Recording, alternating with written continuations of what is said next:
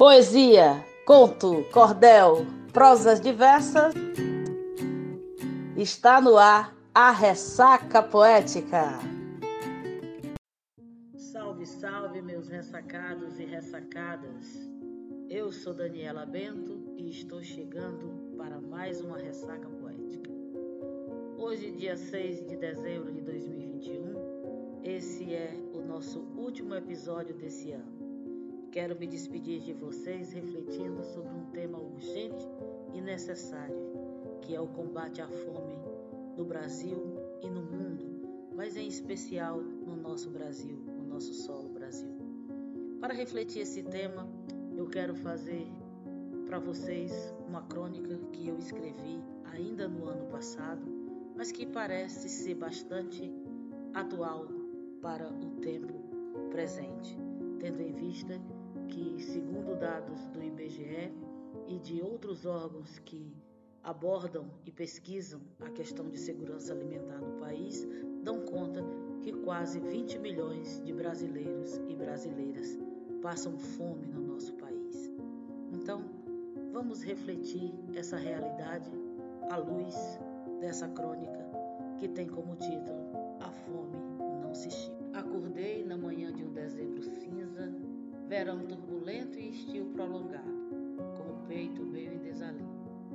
A falta de chuva sempre me aperreia a mente. Penso na fome e na sede, como quem enxerga a esgueirada atrás da cortina. Não lembro ao certo o ano, porém julgo não importar muito ao leitor, a leitura. Apenas importa dizer, talvez, que já passamos do ano 4900 depois do chip. Como de costume, nesses dias cinzas e quentes, busco algum frescor na abertura da janela dos fundos que eu abro ao modificar a programação no meu aparelho para o modo abertas. Sim, o mundo de que falo é altamente tecnológico. Tudo, ou quase tudo, é programável e digital. Quase não vemos livros impressos, exceto em algum museu ou espaços chamados de pés no passado, mantido apenas para que possamos constatar e nos orgulharmos do quanto somos seres evoluídos. Esses espaços diferem das bibliotecas modernas, onde tudo é lido através de uma máquina em alta resolução, bem como os seus autores e autoras falam apenas do tempo presente e de suas modernidades tecnológicas enquanto os pés no passado, além dos livros em papel, guardam também autores e autoras antigas. Eu gosto do passado.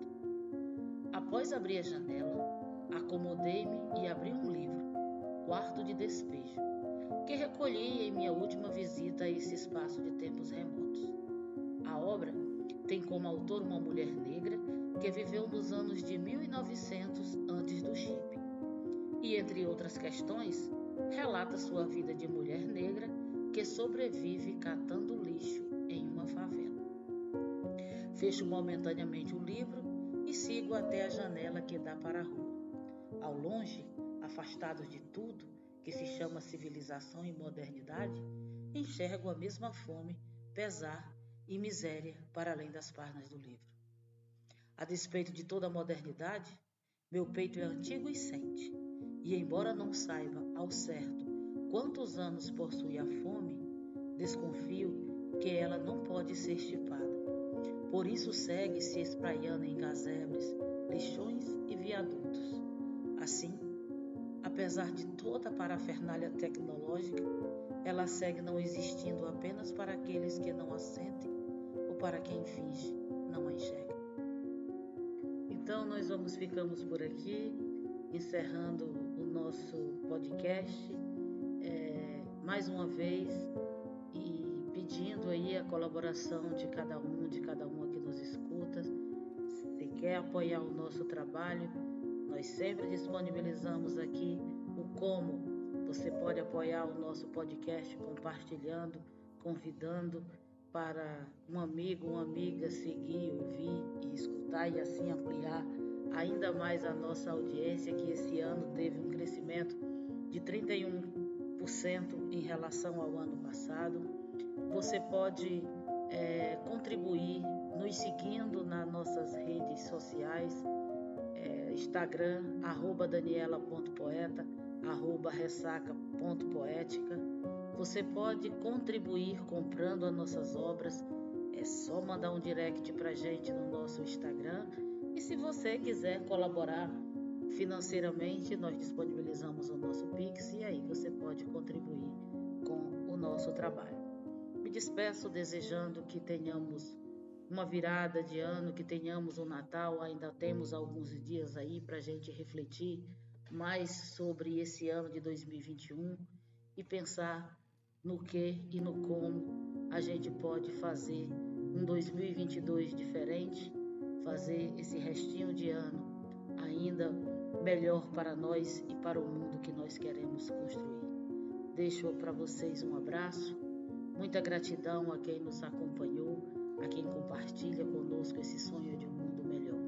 Muita fé, muita luz e até 2022, quando retornaremos com o Ressaca Poética.